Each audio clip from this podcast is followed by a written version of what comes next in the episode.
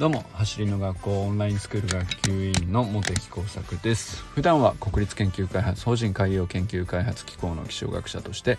研究論文を書いたり本を書いたり学会を運営したりしている45歳の美盛りです。この放送はメンバーシップにご登録いただいている皆様の提供でお送りしております。皆様いつもありがとうございます。メンバーシップは月額1000円で設定しておりまして走る学校の活動や発展のために使っていきますので応援してくださる方は是非登録の方もよろしくお願いします。さて今日はですね、えー、良いカバーリングが良いチャレンジを生み出すということについて話してみようかなと思っております。あのカバーリングってていうワードで僕あんまり考えたことなかったんですけど、まあ、サッカーとかがよく言うんじゃないかなと思うんですけどあのディフェンスで、えー、まあ、ボール持ってる人にこうアプローチかけてボール奪いに行くとかタックルしてスライディングしてみたいな。でもあんまり攻めすぎたらドリブルで一発で抜かれちゃって、えー、どんどん行かれちゃうからあのあんまりねその行き過ぎるのもとかってなる時にまあその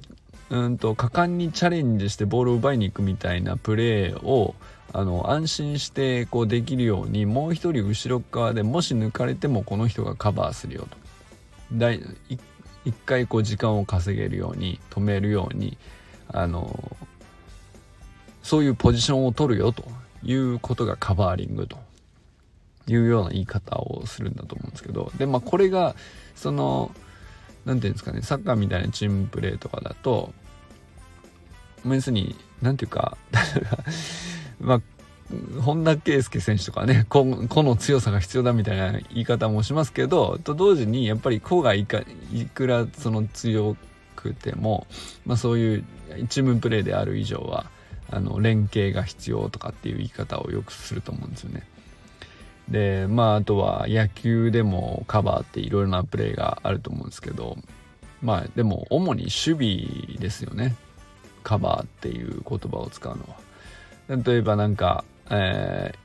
ー、内野ゴロで一塁に送球してすぐアウトになりそうなところだからじゃあ一塁手とねそれ以外の人はあんまり関係ないのかっつったらまあ一塁手がうまく取れないかもしれないし投げた方があのそれてしまうかもしれないから、まあ、それに合わせて外野手がその後ろ側にカバーに行くみたいなプレーが多分ね結構あるんじゃないかなと。一番有名な分かりやすいところでいくと。だからまあ直接そのボールに何ていうか責任を持つというか役割を担うというか任されていると。そのプレーはその人がすべきみたいなことはあのもちろんその人があの全力で能力を高めやれるだけのことをやろうとすることはもちろんあの大事なんですけどまあでもその100発100中でできるんだったらそのゲームの面白みがなくて常に基本的にはね失敗する前提だからこそ面白いっていうねスポーツってそういうもんだと思うんですけど。でまあそうするとまあ何て言うか失策を織り込み済みで、えー、いかにこう危機管理するかみたいなリスクヘッジするかとか、まあ、言い方いろいろですけど、まあ、そこのプレーっていうのはどんな球技でもあるわけですね。バスケットでもありますね。なんかとにかくあの選手がどんどん点取ってくるからじゃあ1人でマークマンツーマンでマークついてても全然止めれないので、えー、周りがどうやってカバーするかみたいなことを考えるわけですよね。そうするとなんか単純にすごい選手が1人いたらあの絶対勝てるかっていうとそうともいかないっていうのがチームプレーの面白さだったりするわけなんですけどでまあそのチームプレーの面白さを結構出してるのがやっぱりそのカバーリングがうまいとかその意識が高いとか、えー、いかに、えー、ね適切に行えるかみたいなことにまあうんそうですね。そこにもスキルがあるし技術があって。でそうですね。そこは結構勝負を左右するなというのはスポーツだとね結構思い浮かぶ人は思い浮かぶんじゃないかなと思うんですけど。でこれはあの本当にえー、ちょっとねあの 橋学校の、えっと、運営のお手伝いの話はこう一旦こう一区切りで一段落したからまあここでいいかって思ってたんですけど実はまあまだあの 続いておりまして。あのまあ一山越えたので一段落ではあるんですけど、まあ、まだいくらか課題が残っているので引き続きやってると、まあ、その程度の話でそのもうすごい大変みたいなところは超えてはいるところではあるんですけど。これをちょっと今社員の皆さんと共有して今後どうしていこうかみたいなあの話をしてる時に、えー、まあ今ね走りの学校ってそんなその大きな会社じゃないから、えー、山本健太さん和田誠二さん宇佐美十馬くん小堀明子ちゃんとかっつってまあその限られた人数だけど精鋭で、えー、とにかくこの責任範囲に関してはものすごい力を発揮するし持ってるしすで、えー、に何て言うか校長を筆頭にですけどまあすごいこうある意味でその分野に関してはすげえ秀でてるみたいな人の結集したこうチームなんですよね。なんですけどもちろんそれであってもあの、まあ、ある種の何て言うか今第二創世期というかまあ大変な時期なんですよ。いろんなあの引き継ぎもあれば新しく、うん、チャレンジすることもあればいろいろこうで短期で目の前でどんどんクリアしていかないといけないこともあれば長期的に見据えてこれ全今手を打っとかないとっていうこともあるので、まあ、そうするとね あのまあ大変だと思うんですよね。あのー、本当にそういう時期っていうのはあのー、まあどうしても越えなきゃいけない大きな山なんだろうなと。でもねすごくこうやっぱり改めてこう今日話していて思ったんですけどみんなすごいエネルギーが高いというかやる気に見してるというかこんなに大変な思いしててこんなにこういろいろこう大変大変ってなるんだけどそれでもこうみんなこう声とか気持ちとかあの言葉が明るいというかあのそれは本当にすごいことでここまでの状況の大変な状況の時に普通ちょっとやっぱり疲れ出ますからね。落ちたりしますけどでもねなんかあの素晴らしいなと思ったのはそのみんなその責任感も強いし、えー、自分の仕事をこう 100%120% なんなら200%ぐらいの勢いでねやりきろうとするっていうそこも素晴らしいですしその上で自分の仕事を200%やりきった上で他の人のカバーまで、えー、意識があるというかこれはなんかすごいあるなんか地味であんまりこう今まで気づかなかったですけどこれすごいことだなと。要するにもう自分のことでいっぱいいっぱいになったら他のねえー、なんていうか他の自分の責任範囲以外のところ気にする余裕がないってことなんですよ。100%やるってそういうことなんで。ですけど100%間違いなくややりきっていながらなおかつやっぱりちゃんとその中にあの他のチームメンバーのケアがちゃんとやっぱり意識があるというかまあどれだけできるかっていうのはもちろんねその正解もないそこも正解がないし、えー、やりだしたらキリがないところなんでそのどれどうやるのが適切なのか全然僕も分からないですしあのそんなね、えーずっとこう働いてる状況を見てるわけじゃないんでそれは分かんないですけどでもなんかやっぱり話しててあのすごいなと思ったんですよね。でその、まあ、ここ1週間ぐらいあの知っ展をテーマにして話してたんですけどでまあ自分僕自身のねあの知なんだ草野球の失点の話から始まり、えー、まあ走り学校だってもちろん完璧じゃないからあのこういうとこに穴が開いてて今必死で塞いでますみたいな話をしたりでそれはまあ失点じゃ失点ですよと。でまあ、僕にできる責任責任は、まあ、なかなか持てる立場ではないんだけどお手伝いできる範囲で、えー、やれることこうやっていこうとていう話をこういくつかしている中であのまあもともとはねそのオファーというか手伝ってほしいというオファーに従ってやっていたことではあるんですけどもうなんかそれをやっていくうちになんか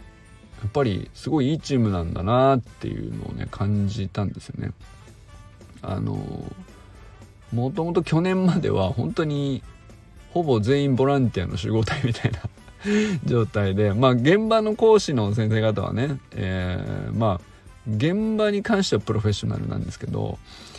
そのバックヤードというか裏方に関してはですねプロフェッショナルがあの要するに橋の学校のことだけをね100%責任持ってやりきりますよっていうコミットをしてるメンバーっていうのはあの基本いなかったんですよね。あのみんなある程度自分の手伝える範囲をでもちろん責任感はあるからあの持ち寄ってここまで俺やるよとここまではあの、うん、得意なんで全然苦じゃないからあのやっとくよみたいなまあある種のその口約束なんですよね。でそれでこうあのそれがこうあれだけ集合してて 回るぐらい会社がちゃんと回るぐらいねそういうまあ口約束って言ったら言い方あれです。や良くない意味に使われるかもしれないけどでもあれだけしっかり回るところまでその口約束で力が集まるっていうのは本当よっぽどのことなんであのそれはそれである意味すごかったんですよね。本当によっぽどうん強いくて美しくてあの素晴らしい理念だったからこそその理念にこうみんな集まってたというかあの誰の指示とかあの契約してあなたにこの報酬でこの内容をあなたがやるんですよみたいなそういうことではなくてあのその理念を実現するためには自分にできることってこれだと思うんであのこれここまで責任持ってやりますみたいな。あのなんかそういうものの集合体だったっていう状況なんですよね。でそれはまああの本当に何て言うかはっきりした契約じゃない以上逆にすごいんですけれどもまあやっぱりある一定の大きさまでなんですよね。それでしのげるというかしのげるというのか土台を築くにはものすごいあのすごい財産を築き上げたなとも思うんですけど一方でそれを正式に社員である4月から社員となった5人で、え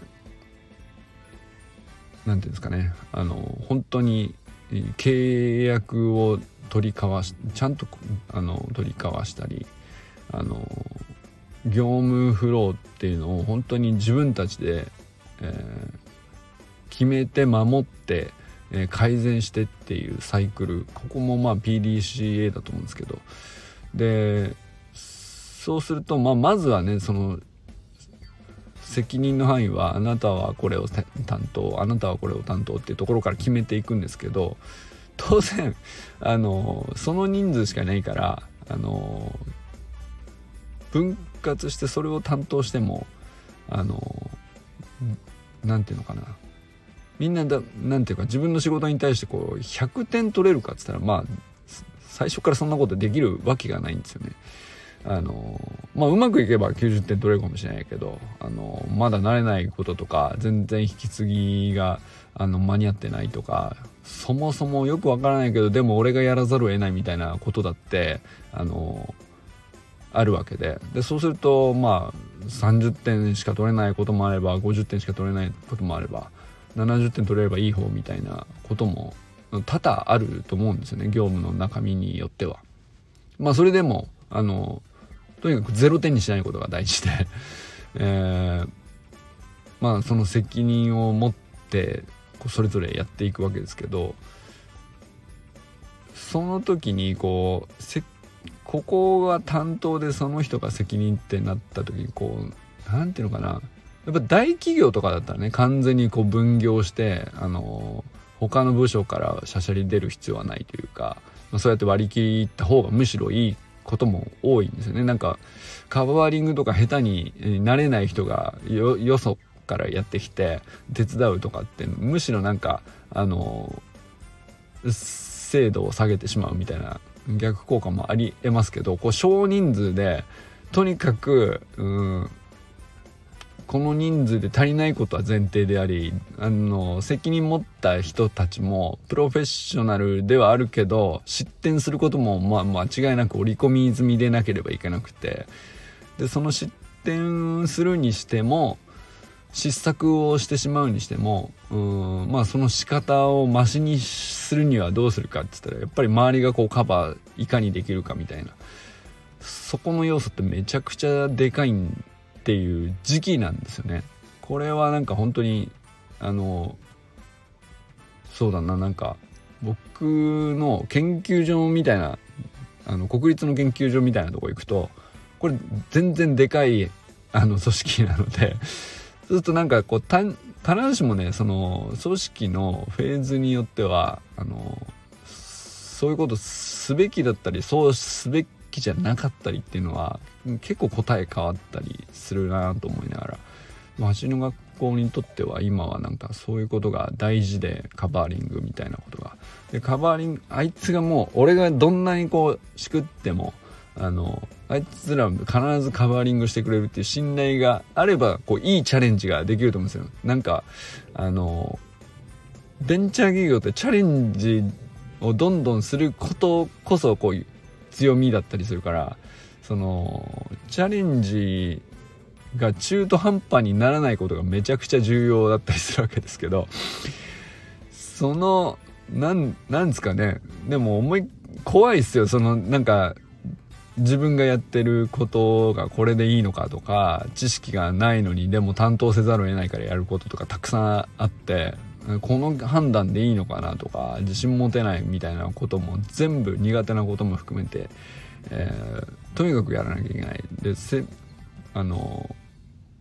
詳しいとか知識があるとかないとかあの関係なく目の前に業務があったりするわけで。そうするとねなんか、まあ、めちゃくちゃ不安だと思うんですよね。なんかでそれでもチャレンジしなきゃいけなくて。でその時にあのまあ失策は織り込んだとしてもあのチャレンジできるってどういう状況条件が必要なのかって言ったらやっぱりこう周りがあのカバーリングしてくれることに対する信頼というかあのカバーリングしてくれる人が あの詳しいかっつったら詳しくないその人もっと詳しくないわけですよね。もっと詳しくないんだけどとにかく焦げてもあの何て言うかもちろん否定はされないし最大限助けようとしてくれるし、えー、なんだろうな。少なくともえっ、ー、となんだろうな。見てなかったから全く助けに行けなかったみたいな状況があっちゃいけなくて。でも意識してあのカバーしようとしてくれてるだけで全然こう安心感が違うというか。うん、同じ失策失敗あのうまくいかなくてこあの眠れないみたいなことはねあの同じように続くにしてもやっぱそこのこう心理的安心感があるかどうかはめちゃくちゃでかいんじゃないかなっていうことをねあの感じさせられたというか。でもそれをこうやっているからあのみんな明るいんだろうなと。何て言うか一人自分自身がねこう頑張っていくら前向きにやろうとするだけで個人の中で、え物事前の向きに捉えるみたいな話ってやっぱ限界あるからね。なんかそれはすごい大事なんだなと。でだから本当にだからあの社員として、えー、迎え入れるメンバーを本当に校長はさすがこう正しく選んでるというか。まあもちろんね得意分野もあのいい具合にばらけてるっていうのも大事なことだしと同時にやっぱりその一人一人のうんと能力ではなくカバーする意識というかあの自分のことさえやってればでっていうのじゃなくてやっぱりね相手のケアをもういつでもするからと。自分がこんだけ大変であってこう100%アップアップであったとしてもでも遠慮なく言ってくれ感っていうか それがないとねやっぱりきついですよね。こういうみんなが全員きついっていう時に、うんと、何がきついってこう仕事が大変ですがあの作業が大変でこう体がクタクタになりますがあのきついんじゃなくてやっぱりメンタルに来ちゃうと思うんですよね。あのあのまあそうじゃなくてもあのいくらでもね不安になる要素とかあの先が見えないことだらけなんであのいやこんなに勉強しなきゃいけないことあんのかみたいなあのことだったりとかでそれそれってなんかあの適切な量の勉強をしなきゃいけない新しく覚えなきゃいけないみたいなのがこう来た場合はある程度こうワクワクできると思うんですよ。あこんなに知らないことあってこれを今から学べばあの自分は成長できるんだみたいなあのそう思える量って、まあ、ある程度適切な量の時ですよね。でそれこそだからなんか走りだってあのなるほど。ちょっと今まであの走りが速くなれるなんて思っていなかったけどね、ベースポジションとアンクルホップとサイクリングぐらいだったらあのそれさえこうなんか完全に理解できてないけどそれさえちゃんと理解して実践して分かるようになっていけばあの12ヶ月で本当に結果が出るんだってこう道筋が見えるぐらいのこう学ぶ量としてはこう適切な量というかあの数ヶ月で片付けてこう成果出せるなっていうのが見えている時はすごい前向きになれるじゃないですか。ワクワクするし。あのだから知らないことがこうネガティブにならないと思うんですけど分かってないとかあの自分が詳しくないとか苦手だとかっていうことであってもワクワクできると思うんですけど、まあ、これがなんかその 何ていうか目指しているところがめちゃくちゃそのいきなりね、えー、競技場でめちゃくちゃレベルの高い人とあのムッキムキの人とあのある時にこう一緒に走ってまあリロリレーみたいな感じであのバトン落としたらあの失格でプレッシャーかかっててでもこの結果だけは絶対出さなきゃいけないみたいな。あの、そんなん言われたらめちゃくちゃ辛くないじゃないですか。あの、知らないこととかでき、本当にできんのかみたいな。あの、やっぱ目標をいきなりこう高く掲げすぎたりとか、わからないことにワクワクできる余裕がないぐらいの膨大ななんか何かを課せられたりとか、あの、過剰な何かが その、合わない目的を急に掲げてしまったりとか、あの、そうするともう途中の道筋としてあここ通ってこう上がっていけばいいのねがあの全く見えないんでそんなんできんのかってなった時は当然不安になるわけですよ。道筋が見えない時は不安になるじゃないですか。でそれはなんかあのそういう時にじゃあその不安をこう前向きにどうしたらできるかって言ったらまあそういう時にね本当にそれこそいいコーチであったりパーソナルトレーナーとしてこういや大丈夫とその経験値が高い人がねあの君に今はこうすごい過剰なものと思えているかもしれないけどあの一歩一歩やっていけば必ずいけるとその第三者みたいな目線で見てこう信じてるから一緒にやっていこうみたいなこと言われるだけでだいぶねこう安心するじゃないですか。でそれと同時にさらにこうあの多少過剰なね、えー、目標であっても1人ではなくて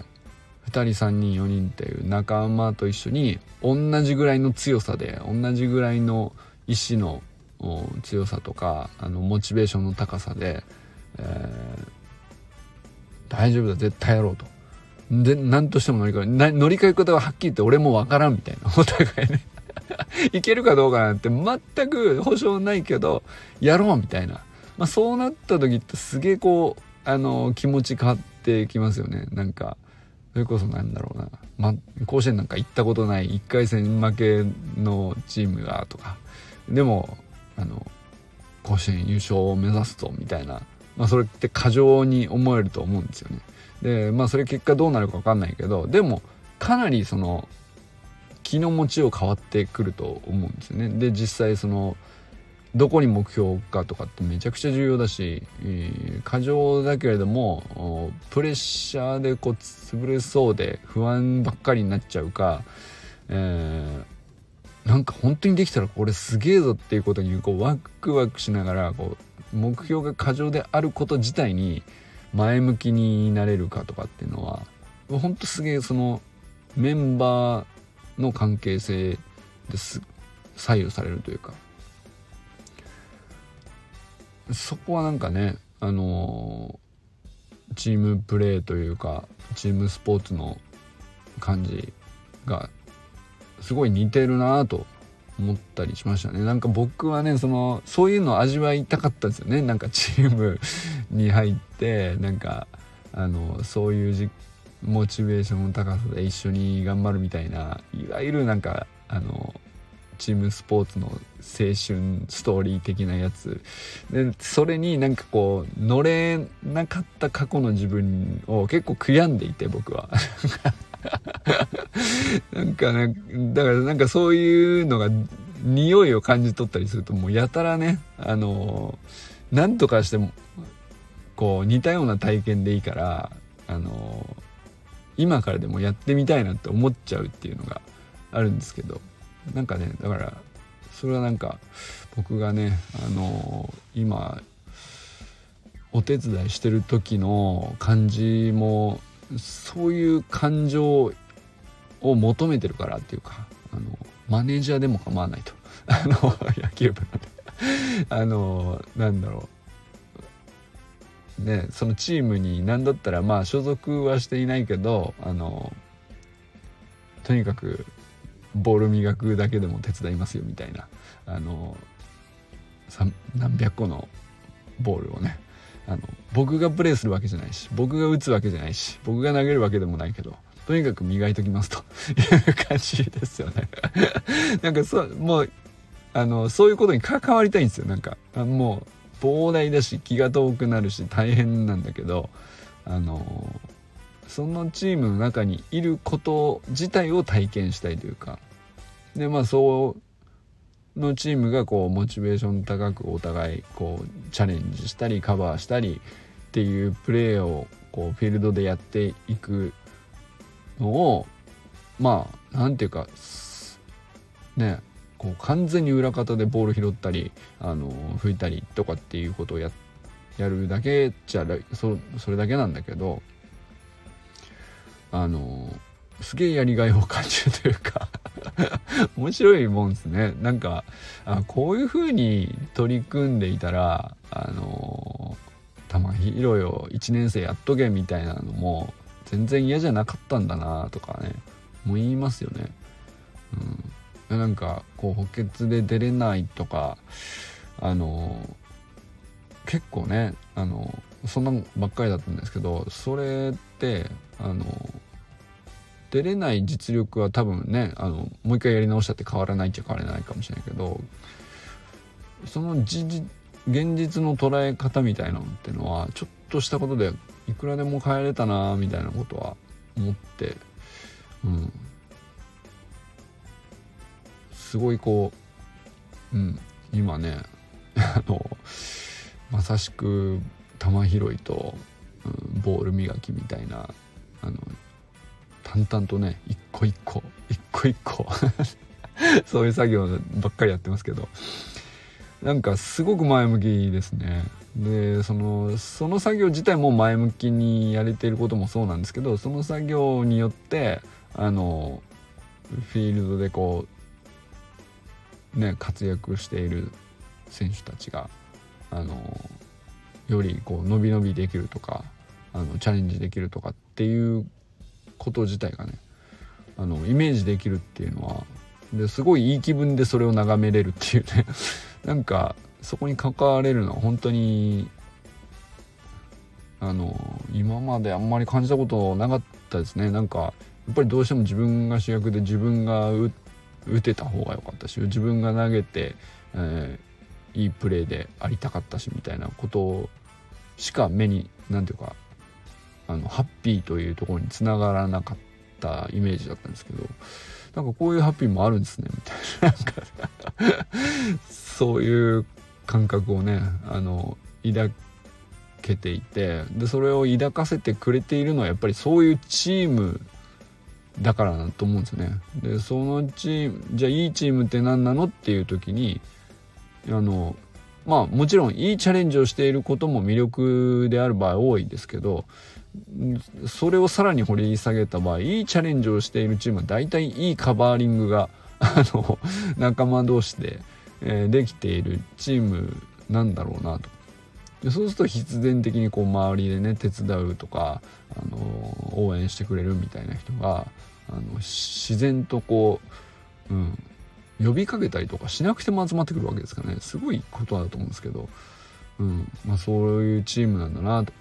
走る学校っていうのはまあなんかそういうチームで今必死にもがいているけどやっぱりすごい美しいなと思いますよね。なんかメンバーの皆さんのこうもがきっぷりが。もがきっぷりが美しいなって。でそこにこうちょっとでもタッチできるのがね楽しくなっちゃうっていう風に感じさせるチームはやっぱり本当にすごいことだと思ったりしております。まあ、そこにねあのまあもちろんボランティアで手伝うみたいな僕ももあのその一人ですけど何だったら別にそのボランティアで運営手伝うとか直接しなくてもオンラインスクールに入って頑張るとかそれだってもう本当にあの支えてると思うんですよね。やっぱりね。いや本当にすごいあの力になってるだろうなと思います。あのそれはだから練習会で参加して楽しむとかそのこと自体も支えているし、えー、講習会であの一生懸命学ぶとか、うん、スプリント教室でとかレーサーズでとかとかね。あのそれはなんかあの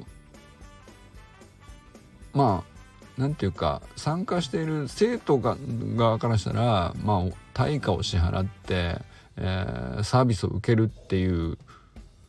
うん、ことであることにはね変わりないっちゃ変わりないんですけどでもねなんか本当にいいチームのファンとしてのファンファンにとどまらない気がするんですけどねなんか本当にチームのメンバーとしてすごく大事なあの力を与えているなという気がしたりしますね。ということであのオンラインスクールの皆さんはねあの本当に毎日まあ毎日かどうか分かんないけど頻度はそれぞれでしょうけど、まあ、そのやっているね自分自身のためのトレーニングっていうのが本当にこう走る学校のチームをね支えているっていうことはねあのぜひたまに思い出して いただけたらまたそのトレーニングのやりがいとかも変わるんじゃないかなと思ったりしております。ということで今日はね良いカバーリングが良いチャレンジを生み出すということで皆さんのチャレンジはイコール良いカバーリングにもなっていると僕は思いますっていうお話でございました。ということでこれからも最高のスプリントライフを楽しんでいきましょう。バモス!